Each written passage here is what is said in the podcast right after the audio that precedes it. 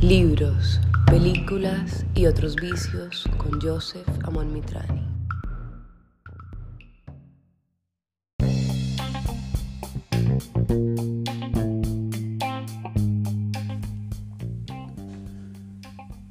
Saludos, queridas, queridos, amigas, amigos, ¿cómo están? Es aquí la mañana en Madrid. Eh, les mando un abrazo gigante. Ya estamos haciendo el podcast número 5. El de hoy vamos a hablar de teatro y un de cine y teatro, de teatro, sobre todo van, ya, ya les explico cómo es la, cómo es la vuelta pero antes, de, eh, muy chévere, es una cosa que me apasiona muchísimo en el teatro, la teoría del teatro, la escritura de, de los, textos teatrales y la lectura de los textos teatrales es una de las cosas que más me gustan en la vida y que poco se hace en la vida, muy poca gente lee teatro. Eh, entonces muy chévere aprovechar como para invitarlos a que, a que se pongan a leer teatro, que es uno de, los placeres más chéveres que existen. Y a ir al teatro, por supuesto, cuando se acabe toda esta, esta tragedia del virus. Pero bueno, antes de arrancar, eh, me encantaría agradecer a todo el mundo que ha escuchado el podcast. Me gusta muchísimo el formato porque digamos que en todos los trabajos literarios que, que yo he hecho y de divulgación y eso, como son escritos, yo escribo, eso se publica y pasa mucho tiempo hasta yo poder recibir un, feedback, una retroalimentación del trabajo. Y lo que yo normalmente hago es en el siguiente trabajo, lo que hago es como problematizar eso que a la gente no le gustó, si le gustó, ¿sí? En el sentido en que, en que a mí me gusta jugar mucho con que yo hago las vainas como yo las hago y hay personas que no le gustan, por ejemplo, eh, mi madre o detesta que yo esté todo el tiempo diciendo es que yo soy una mierda, me da vergüenza hacer esto, esto es una porquería, la habladera de popó, ¿sí? Le molesta muchísimo, como entonces yo para qué voy a leer algo que está mal escrito y todas estas cosas. Eh, claro, y después en, en, los siguientes trabajos yo lo que hago es, es poner eso en juego, decir, no les gusta que yo diga que esto, pero yo sí soy un huevón. Ese tipo de cosas a mí me gusta mucho. Algún día hablaremos sobre la metaficción metaficción y todas estas cosas que, operan muchísimo en, la, en, el arte contemporáneo. Lo que me gusta mucho de esto es que es muy inmediato, digamos ya los primeros tres fueron muy rápidos para armar el proyecto, pero este ya, ya empiezan a salir una vez por semana y es muy bacano porque uno va, uno va sofisticando, digámoslo así, el podcast a través del podcast mismo.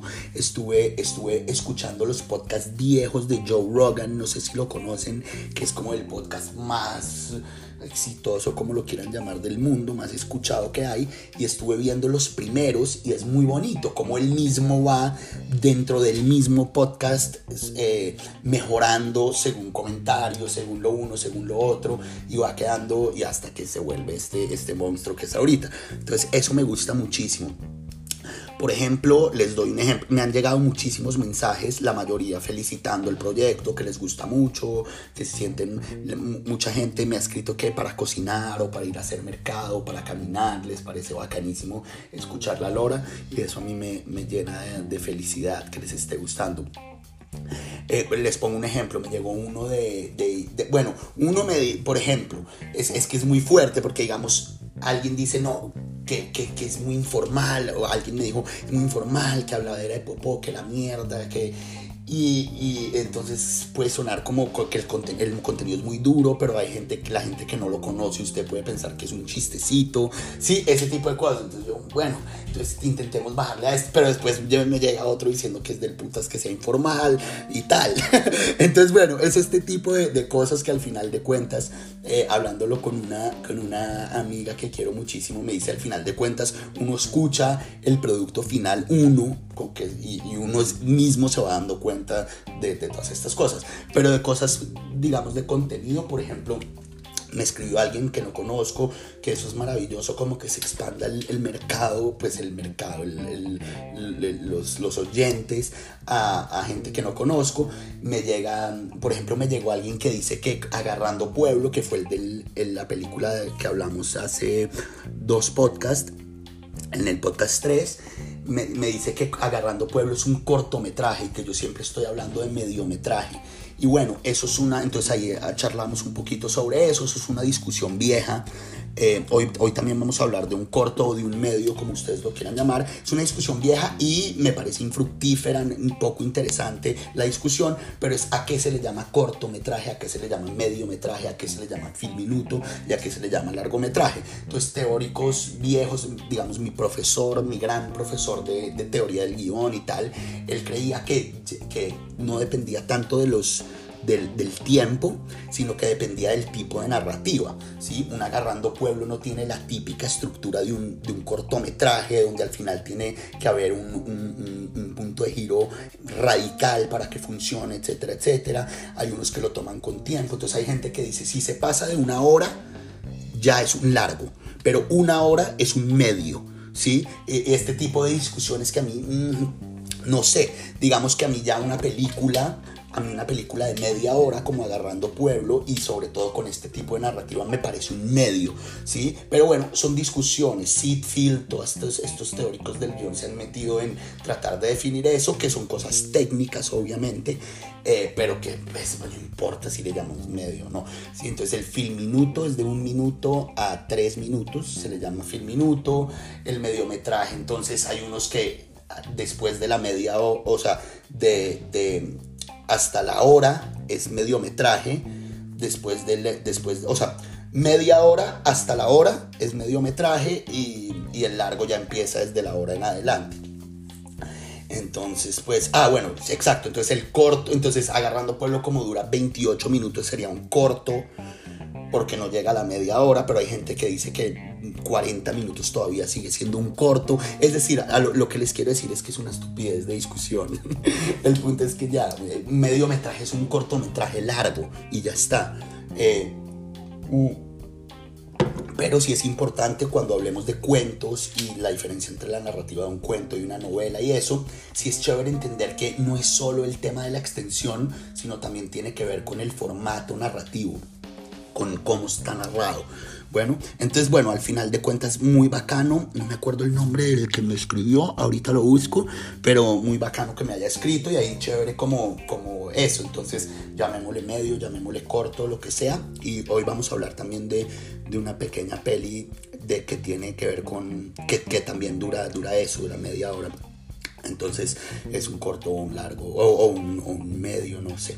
Sí, o sea, no, no, me interesa esa discusión. Pero bueno, bacanísimo, bacanísimo que me escriban y que, y que, y que hablemos de, de este tipo de, de, cosas que parecen inútiles en las redes sociales. Me parece fantástico. Bueno, el, el podcast de hoy es, como les decía, para mí muy bonito porque vamos a hablar de teatro y, a mí me parece que incluso más que la poesía, eh, y obviamente mucho más que el cuento y que la novela, el teatro está muy relegado en la lectura. ¿sí? Es decir, si ustedes se van a cualquier librería y van a buscar teatro, va, eso va a estar en una esquinita con cuatro libros y esos cuatro libros van a ser de Shakespeare, ¿sí?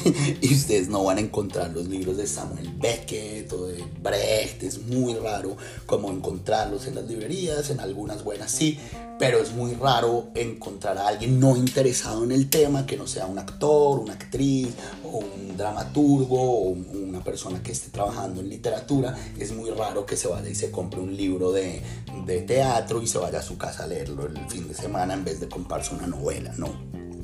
Entonces, eh, lo primero de este podcast es invitarlos a leer teatro porque leer teatro tiene una particularidad muy bella que es que el teatro está construido a partir de diálogos. Obviamente hay, hay lo, que, lo que algunos teóricos llaman los, los, los movimientos post-teatrales o, o, lo que algunos llaman la posmodernidad, etcétera, etcétera. Digamos que después de Beckett y de estos grandes experimentadores del lenguaje a partir del teatro, ya el teatro eh, se llenó de muchas, de muchos acotaciones y de muchas, de, muchos, de muchas direcciones que se le dan a los actores. Se volvió más, más parecido a un guion de cine, donde dice, coge el cigarrillo y se va, se para, no sé qué, etcétera, etcétera. Entonces, si, si en el teatro del, de, de, después de los, de los 40, de los 50, etcétera, van se van a encontrar con mucho de eso, de que uno está leyendo lo que el actor debe hacer, pero desde los griegos, eh, desde el inicio de la, de la tragedia, Esquilo, Eurípides, Sófocles, etcétera, hasta, hasta incluso hoy, el teatro clásico, como se escribe, es a partir de diálogos. Entonces lo que genera eso es, es una sensación muy hermosa en el alma y es no saber bien qué está pasando realmente en el alma de los personajes, porque no hay un narrador que dice, el, señor se siente triste, él está, eh, eh, ella está pensativa. No existe eso, sino que, y, digamos, si uno lee a Shakespeare, que es el gran, grandísimo dramaturgo de todos los tiempos, las, las cosas son, hay un árbol, ¿cierto? Uno no, no, no el, el, panorama, tanto individual de los, de, de, los personajes como las circunstancias, no, se, no son muy claras en, la, en, el teatro, sino que todo se hace a partir del diálogo. Entonces eso lo que genera es algo muy bonito y es, no se van a encontrar con parlamentos del tipo como en una novela, donde son, normalmente funcionan los diálogos realistas, o como en una película, sino que la escritura del teatro tiene una particularidad y es a partir del diálogo mostrar el ambiente tanto del alma de los personajes como de su alrededor. Entonces el, buen escritor de teatro logra decirnos quién es esa persona, qué siente esa persona, cómo es esa persona, en dónde está, qué hace esa persona, todo a partir del diálogo. Entonces eh, eso es una maravilla, ¿no? Em, algunos que critican el, digamos que el estilo del, del, gran teatro dicen, ah, pero la gente no habla así, pero eso no es así, incluso en, el mismo escenario, ¿no? O sea, la gente que va al teatro y dice, pero ¿qué es esta locura? porque están hablando así? Es simplemente aceptar ese tipo de arte y una vez uno acepta ese mundo, em, es, es, es, una maravilla, porque son, son eh, parlamentos diseñados para que todo lo que queremos saber del personaje, lo que necesitamos saber del personaje, se sepa a partir de lo que dice. Entonces, em, es una experiencia, leer teatro es una experiencia muy linda, desde, claro, desde los griegos y el teatro latino romano es maravilloso. Y pues por supuesto todo el teatro medieval que se hacía en las calles, etcétera. Y eso después se, se empieza a enloquecer mucho el siglo XIX y, y, pues ni hablar hoy, Sarah Kane y toda esta gente que está haciendo cosas maravillosas. En Colombia les recomiendo muchísimo a Fabio Rubiano que yo he encontrado los textos de él. Bueno, Colombia tiene dramaturgos chéveres, está Jairo Aníbal Niño, que escribió esta obra divina llamada El Monte Calvo y, un par de obras más. Y bueno, y, y, y Fabio Rubiano, que yo he encontrado los textos por ahí. Yo tenía un amigo de la maestría eh, que, hacía un, que era, era muy amigo de Fabio Rubiano y hacía y hacía su tesis sobre la obra y me pasó los PDFs, o sea, eso está por ahí. Y creo que Fabio Rubano quiere, quiere publicar toda su obra, pero bueno, este señor se escribió, tiene esta compañía del Teatro Petra y se escribió esta locura que es Labio de Liebre, que es para mí la obra de teatro más cerda que se ha hecho en Colombia. Em, y bueno, en, acá en España está Angélica Lidl, por ejemplo, es una cosa, una locura. O sea, en el teatro se ha experimentado demasiado. Eh, yo estoy segurísimo que voy a hacer un podcast que ya, ya le tengo el título y todo, y es el teatro como, como espejo del mundo. Y es, por ahí hay una charla que yo di sobre Shakespeare y eh, habla sobre eso, como el teatro es un reflejo desde siempre, desde, desde siempre, desde el inicio de, de, la cultura occidental, el teatro se ha encargado de mostrarnos qué somos, en qué época vivimos y tal. Bueno, entonces, eh, dando esta mini introducción de la delicia de leer teatro, resulta que yo iba a hacer hoy un podcast completamente distinto y me fui aquí en España a verme la nueva película de Almodóvar. Eh, antes de empezar, después de contarles un poco de, qué es, de qué va esta cosa, y este, este, este podcast va sin spoilers, es decir, no voy a contar nada, voy a hacer como un mini análisis de, de, la, de toda la cosa, pero no, o sea, no voy a decir qué pasa ahí, pero eh, así como lo hice con la Iliada, porque pues la Iliada, hacer un spoiler de la Iliada no importa, pero hacer un spoiler de una película que está ahorita sí es un poco cagada. Em, entonces, antes me gustaría como un poco, pues con Almodóvar yo tengo una, una, una, este, de verdad, o sea, pueden estar diciendo, este man que el teatro y ahorita me está hablando de cine, tranquilos que esto tiene su orden, no se desesperen. Con Almodóvar eh, yo tenía, tengo una relación muy rara y es que yo desde muy niño veo cine muchísimo, muchísimo y Almodóvar siempre me había parecido de esos directores sobrevalorados. Eh, así como hoy en día, por ejemplo, yo puedo criticar a García Márquez con todo y me parece que es mucho más burocracia que literatura.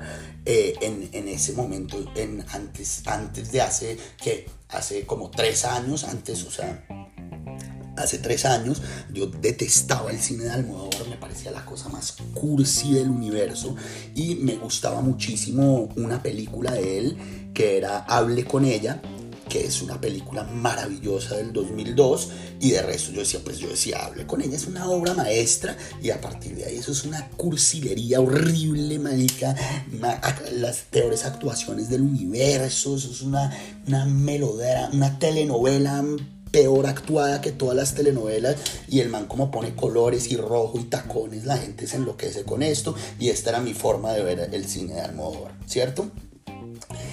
Poco a poco, no sé si creciendo con, entre comillas, la madurez intelectual o lo que sea, eh, resulta que en unos aburrimientos muy grandes yo me empecé a ver en, Netflix, en España, eh, está casi toda la obra de Almodóvar y me empecé a ver las películas viejas de Almodóvar. Me empecé a ver eh, todo sobre mi madre, que es del 99. Me empecé a ver em, eh, Carne Trémula, que es del 87. Me empecé a ver em, todas estas, Átame, del 89. Em, y así. Eh, uy, esta que me, me fascinó, que es ¿cómo se llama? La de las monjas, Entre Tinieblas del 83, peli vieja, el viejísimo Almodóvar. Y empecé a apreciar muchísimo el cine de Almodóvar. Y simplemente me di cuenta de que lo que, lo que me causaba rechazo de, digamos que de adolescente, porque yo no lo volví a ver después, yo lo vi que a los, a los, a los 19, 20 años me vi las películas y lo que me causaba rechazo es que yo no había aceptado el mundo que, que Almodóvar me estaba presentando. Es una cosa típica que nos pasa cuando nos enfrentamos al arte. Un ejemplo X, por ejemplo, cuando uno va a ver Friends, la serie Friends. Friends es una serie maravillosa, ¿sí? Es una, una estupidez de chistes, es light, lo que ustedes quieran. Pero si uno llega y se enfrenta a Friends creyendo que le van a dar a uno una, unas situaciones de la vida real, entre comillas, hiperrealistas, donde, donde lo que está pasando ahí se tiene que corresponder con lo que pasa en el mundo de Nueva York en los noventas, es muy difícil que uno disfrute la cosa, ¿cierto?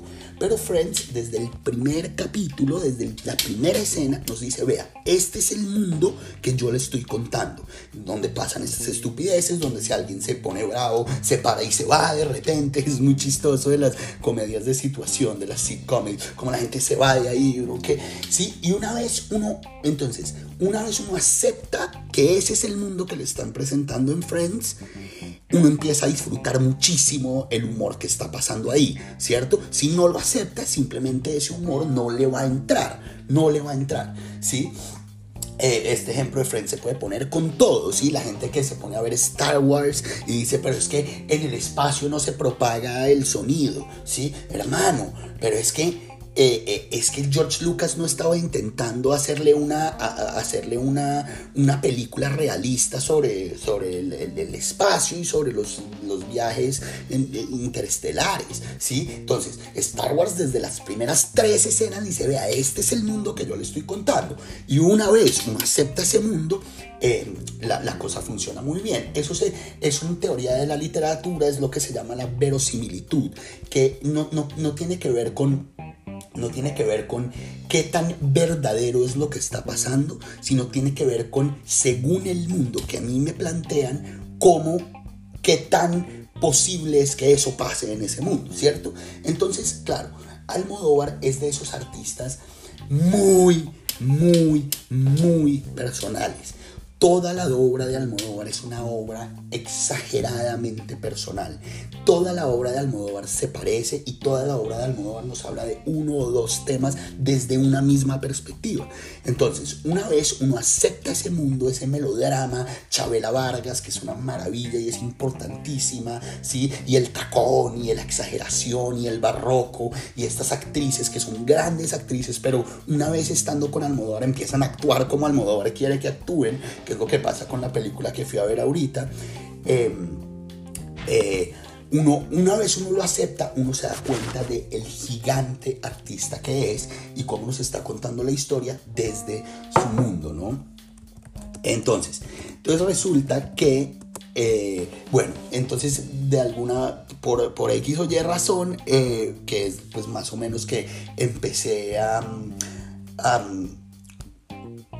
a amar, eh, por, por X o Y razón empecé a entender el mundo de Almodóvar y me di cuenta que no era muy malo el cine de Almodóvar, sino que era muy malo yo como receptor y no me había dejado interpelar por su mundo. Entonces me aficioné muchísimo y me vi todas las películas, todas, todas, todas, todas, todas las películas y dije, pucha, esto es una maravilla. Y de hecho, eh, un día me lo encontré, él vive bien cerca donde yo vivo y un día me lo encontré caminando por la calle y le hice una venia y él me hizo una venia y seguimos andando y yo me sentí como fue puta acabo de hacerle una venia al Almodóvar y él me la hizo a mí y me sentí muy bien. Eh, o sea me sentí al lado de un grande como estar al lado de, de Picasso y fue puta vía Beethoven andando por ahí fue una maravilla pero bueno entonces claro en la, la penúltima película, 2019, eh, era, fue Dolor y Gloria. Me la vi tres veces en cine y fue una cosa impresionante lo que yo vi en esa película.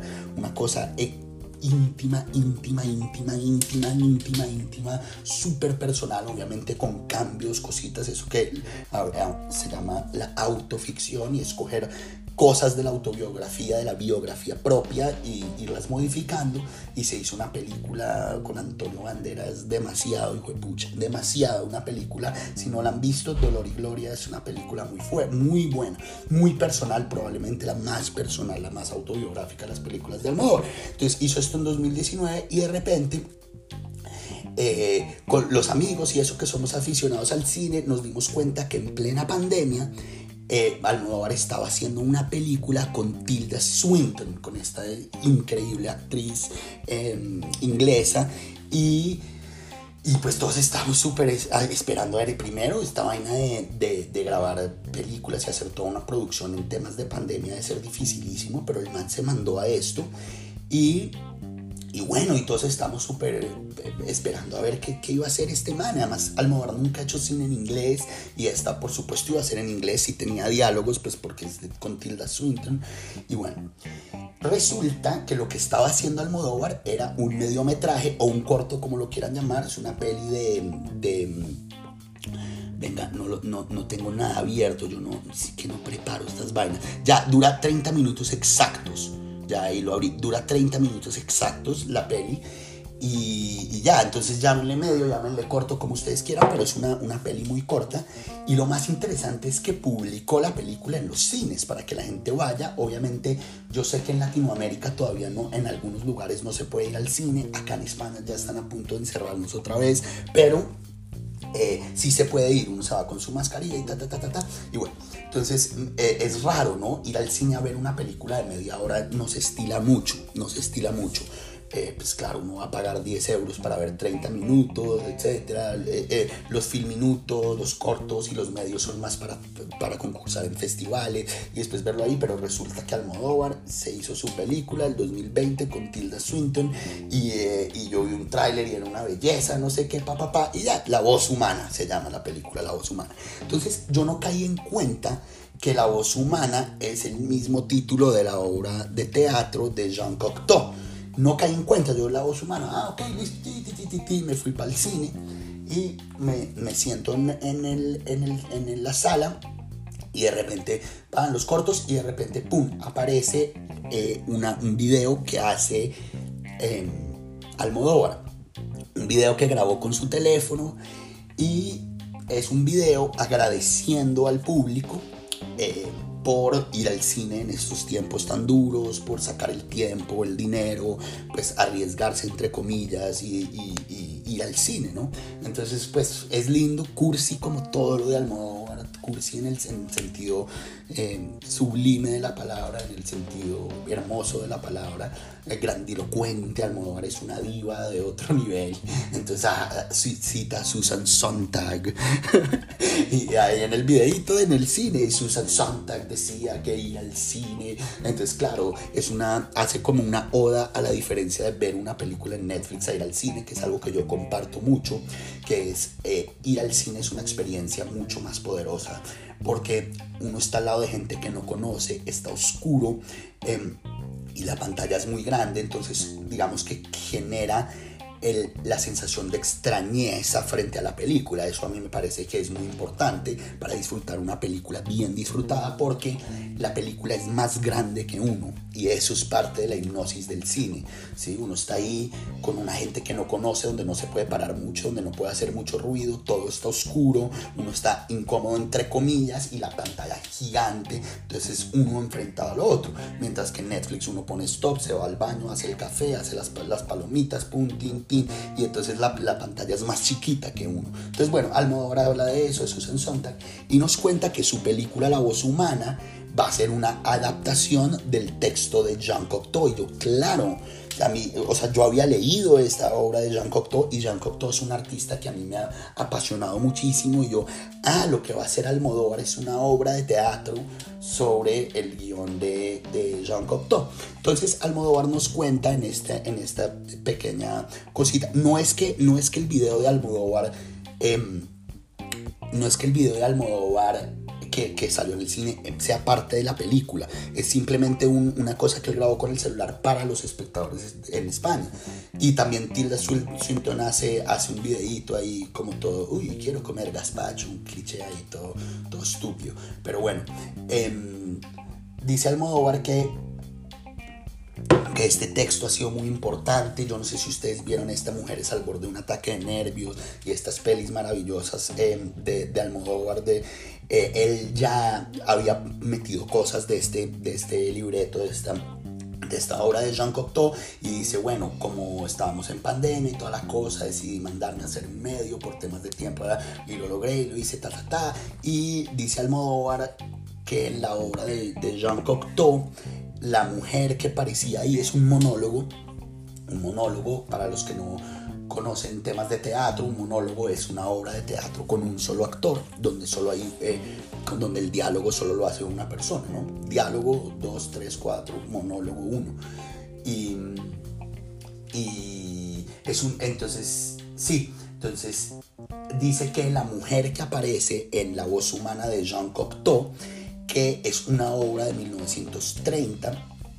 Después, sí, Jean Cocteau Después hizo, creo que fue en el, en, el 58, hizo después una, hizo una adaptación a la ópera con François Poulain, hizo una, una, ópera sobre la cosa maravillosísima, pero la obra original es una obra muy corta, un monólogo muy corto de 1930, y dice Almodóvar que él, lo que le apasiona muchísimo ese texto y lo ha, lo ha, lo ha influenciado muchísimo en su vida pero que él sentía que la mujer que aparecía en, este, en el texto de Cocteau era demasiado sumisa para eh, lo que él creía que era una mujer contemporánea, entonces que él reformó un poquito el, el libreto, que él reformó un poquito el, el, texto de, de Cocteau.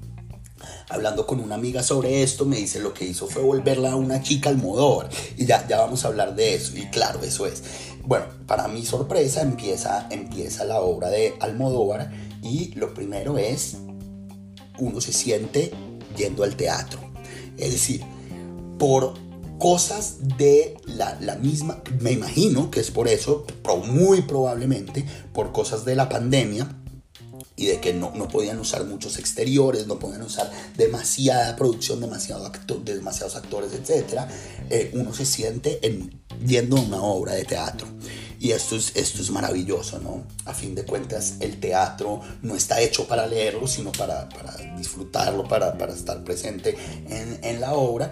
Y pues obviamente ahorita está muy difícil ir a teatro con, con los temas del encierro, entonces es delicioso ir al cine y que a uno le pongan una obra de teatro. De hecho, Cine Colombia estaba haciendo estas obras de teatro y a, mí me encantaba ir cuando vivía en Barranquilla, porque en Barranquilla hay poco teatro, entonces uno iba al cine a ver teatro y es un formato que a mí me gusta muchísimo. Y bueno, esto es una, es una cosa donde hay unos juegos, unos juegos visuales muy chéveres, pero todo eh, parece que ocurre en el teatro. Tanto así que ustedes van a ver la película como las imágenes van. Todo ocurre en un interior. Hay un par de escenitas anteriores a, donde, cuando arranca, digamos que la obra, pero eh, no exteriores, pero sí como en, en, otras locaciones. Pero la película, que es la obra de Cocteau, ocurre en el apartamento de esta chica. Sí, y ese apartamento se va intercalando con unas imágenes. Uno no sabe si ese apartamento, o sea, todo pasa en el apartamento, pero de repente ese apartamento cambia visualmente a un escenario que es una especie de garaje, ¿sí? De estos escenarios, no sé si ustedes ubican estas obras tipo Stomp y tal, que hay como que los escenarios son bien rústicos, con cositas de madera, canecas, este tipo de cosas, uno se siente como en, estos, en estos tipos de escenarios rústicos, ¿sí? Y entonces ella empieza a caminar por el apartamento y de repente, ¡pum!, cambia la imagen y ¡pum!, y, y uno está en este sótano, slash teatro, slash lugar indeterminado, maravilloso, tipo estas Dogville de, de Lars von Trier, que todo, que todo, es una obra, una, película que todo ocurre con, como en una, sí, como con líneas en el piso y todo es muy teatral, uno está en un espacio donde uno no sabe bien qué es ese espacio. Entonces, bueno, hay un juego con los espacios, pero todo ocurre como si uno estuviera en el teatro, ahí, en el escenario. Entonces, apenas yo arranco a ver la película, yo me di cuenta de una vez que no fue que él hizo un cambiecito a la obra de, de Jean Cocteau, sino que ese man cogió y reescribió, cogió la idea y reescribió el drama de Cocteau, el monólogo.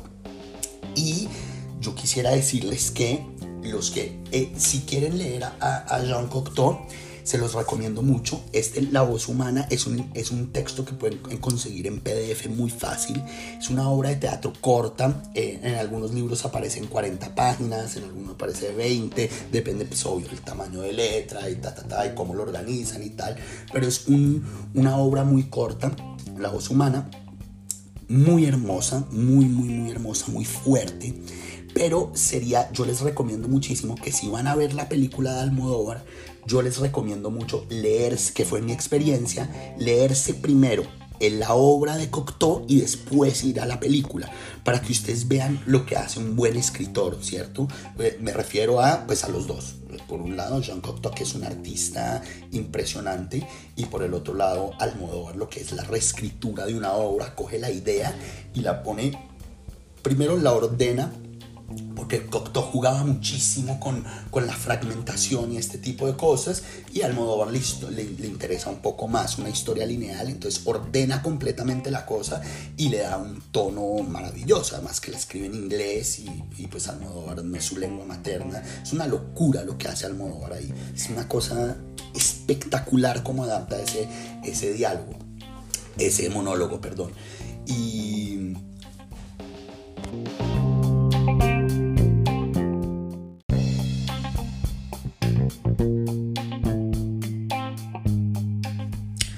bueno, esa es la cosa.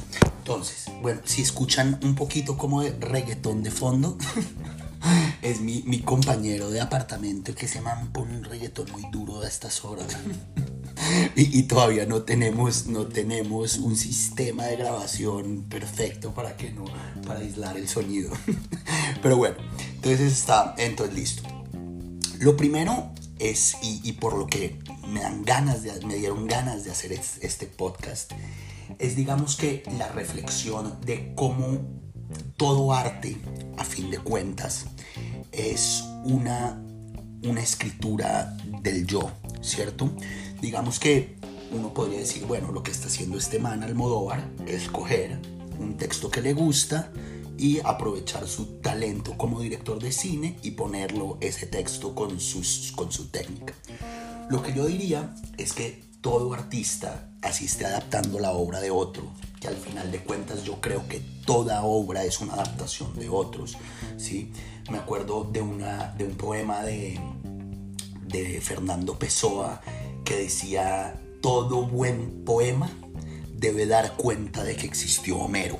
¿No? ¿Sí? Diciendo como esta idea de que, de que hacer arte es reescribir, los grandes problemas, las grandes obras, etcétera, etcétera, y la diferencia entre un poema y el otro, un buen poema y, un mal poema, es, es cómo yo, yo hago, cómo yo pongo ese yo en el mundo.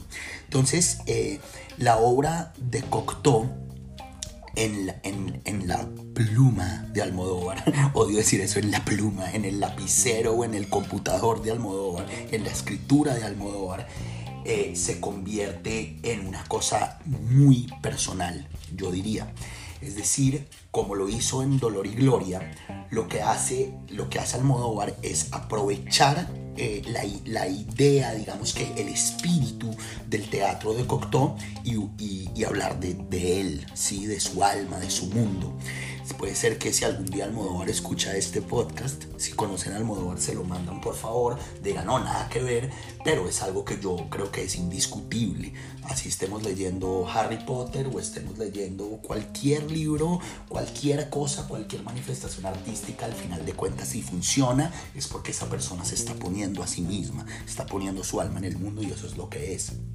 Entonces, bueno, eh, ¿qué es la voz humana? La voz humana, eh, bueno, antes de eso, les recomiendo muchísimo que lean a Cocteau. Jean Cocteau es un artista que, que, ha hecho todo, todo, todo, todo. O sea, el man pintaba, pintaba espectacular, espectacular eh, hacia, diseño de ropa, una ropa, una locura, un artista francés que, que de, estos, de estos eh, Da Vincis contemporáneos que hacían todo, hizo, escribió, sobre todo escribió muchos poemas, algunos malos, porque exploraba demasiado, exploraba y exploraba algunos malos, pero la mayoría buenos, escribió unas novelas maravillosas, Los Niños Terribles, una novela espectacular, El Libro Blanco es una novela espectacular, espectacular, escribió diarios, escribió ensayos, escribió crítica, eh, hacía de cuánta vaina. Y bueno, hizo, hizo cine, ¿no? El alma del poeta, hizo La Bella y la Bestia. Yo creo que Cocteau más bien conocido por su cine y su literatura ha quedado un poco, un poco relegada, sobre todo en los estudios académicos y eso no les interesa mucho Cocteau. Lo que yo digo es que Cocteau experimentaba demasiado, ¿no? Demasiado. Hizo una obra muy grande, hizo muchas cosas, muchas, muchas cosas. Entonces hay que cogerlo por algún lado. Pero les recomiendo mucho que lo lean. Y bueno, y su teatro, que es maravilloso. La voz humana, eh, siguiendo un poco.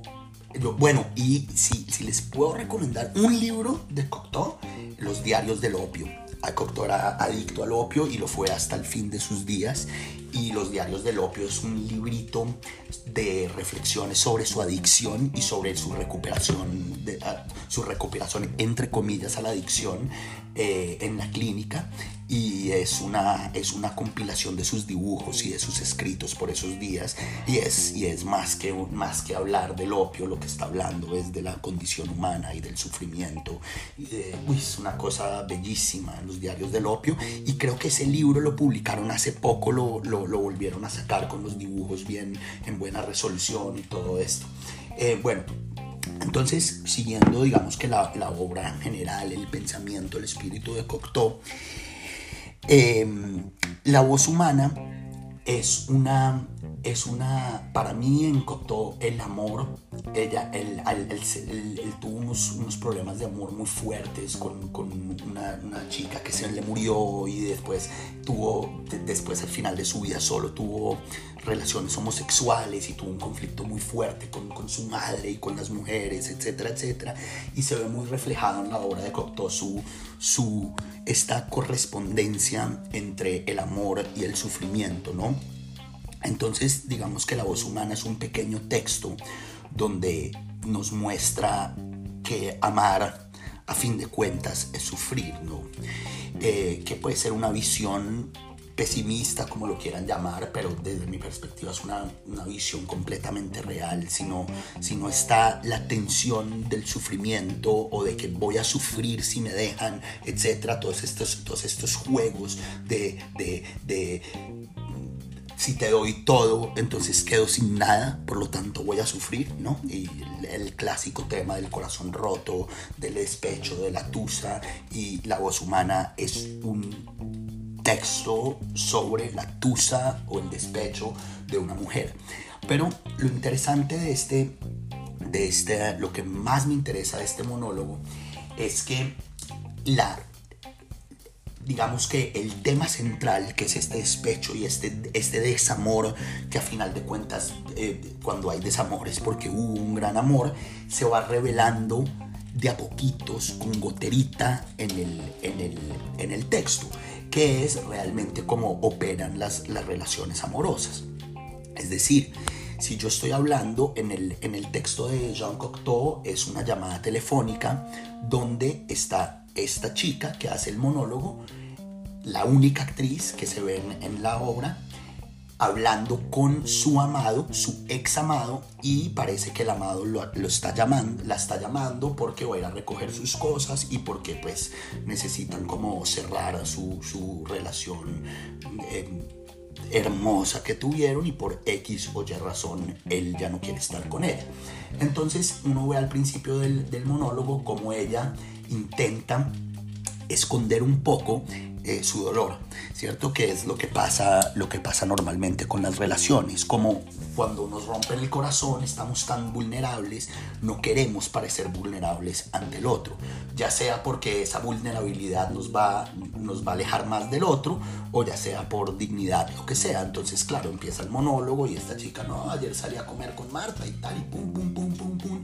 Y poco a poco, como, como un goterito, uno se va dando cuenta que esta chica lleva tres días encerrada en su cuarto esperando a que este señor la llame. Eh, y empieza este drama de, de saber que el otro ya no está, ¿sí? Que es realmente por lo que el amor duele. Y lo, podemos ver en, esta, esta, novela de, de Cocteau en, en, en Los Niños Terribles, Claro, el, problema del amor no correspondido. Y es que, claro, el amor sería maravilloso si las dos personas estuvieran siempre en un mismo nivel y, sintiendo lo mismo. Pero es que el amor duele cuando uno está demasiado tragado, demasiado loco y el otro no tanto.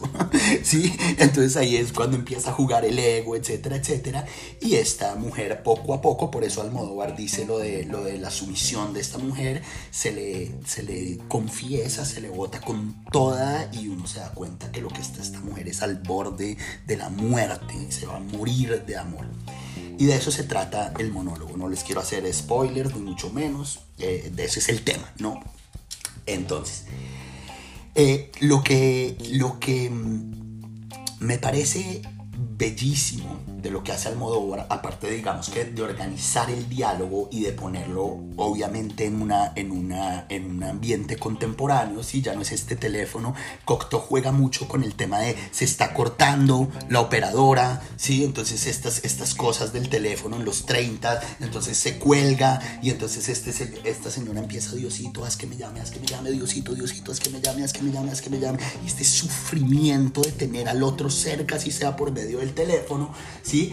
En el caso de Almodóvar, eh, ya está con un iPhone y entonces se pone los, los audífonos inalámbricos, entonces va andando por su apartamento y está hablando por teléfono con su iPhone y, y juega con todo esto, que le queda muy bien hecho. Hay adaptaciones eh, de textos viejos a, a, la vida moderna, entre comillas, que quedan muy mal hechas, pero esto con Shakespeare han hecho mucho eso y lo, destrozan, pero en este caso Almodóvar lo hace muy bien porque lo hace muy sutil, es una obra de teatro, ¿sí? Pero en vez de tener el teléfono, tiene su iPhone y tal, y, y juega con los movimientos y de las manos, etc.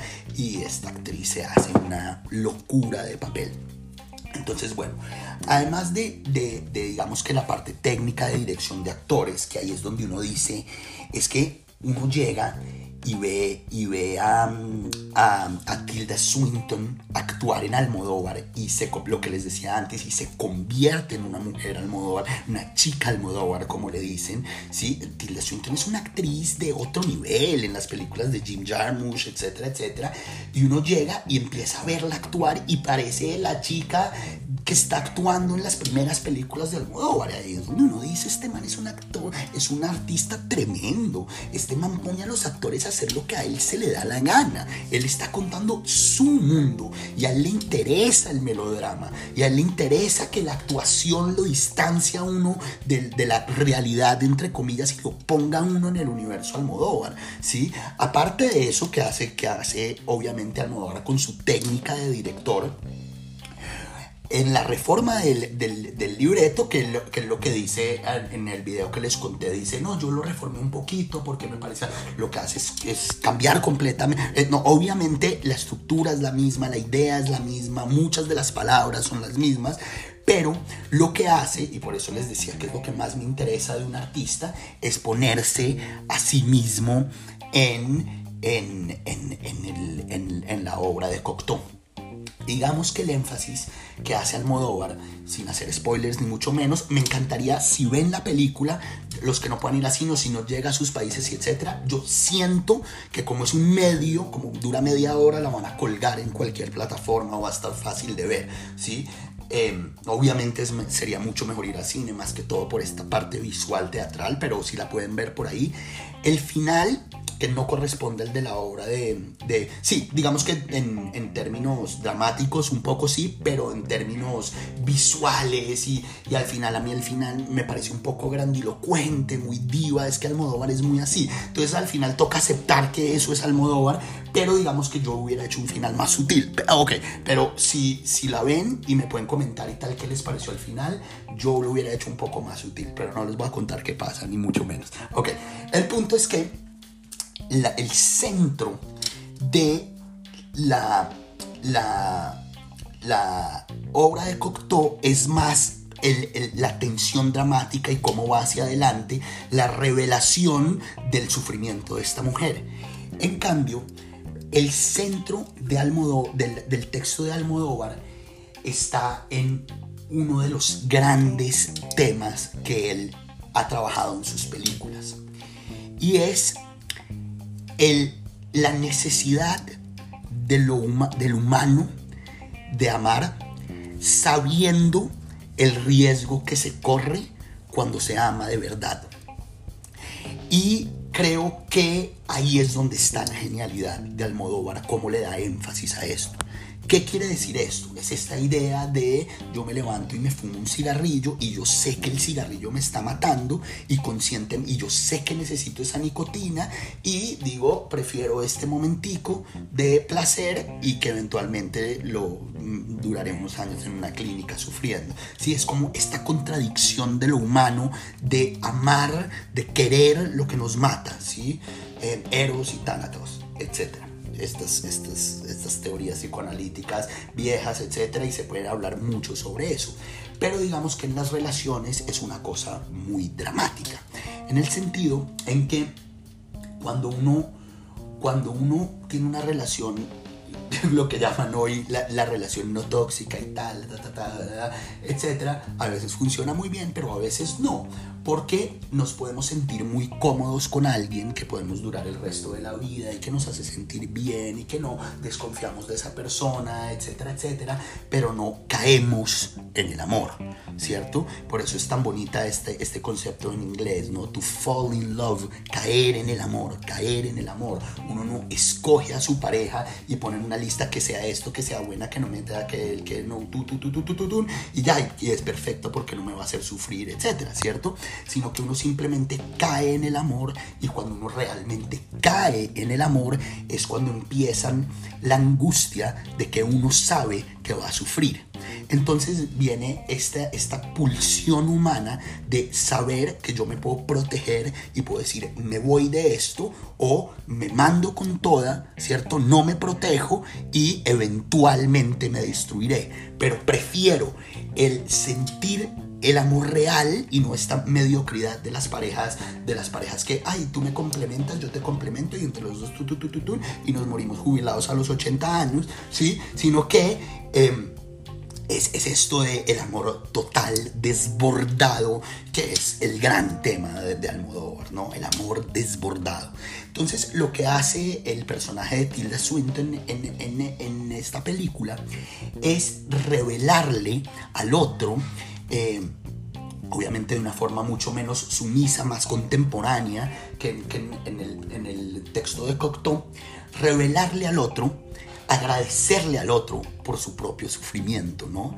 En el sentido en que ella lo dice literalmente, yo prefiero haber vivido estos cuatro años contigo al extremo de que te vas, el otro se iba a, hacer una vuelta y la otra creía que ya lo iban a dejar, esa desesperación del otro, esa desesperación por lo otro que tiene que mucho que ver con el ego, ¿sí? Con el otro no me ama como yo lo amo y ella dice, yo prefiero estos cuatro años de intensidad y el resto de mi vida de sufrimiento, porque yo cuando me empecé a salir contigo, a meter contigo, yo sabía lo que iba, ¿sí? Entonces no me arrepiento de haber hecho esto.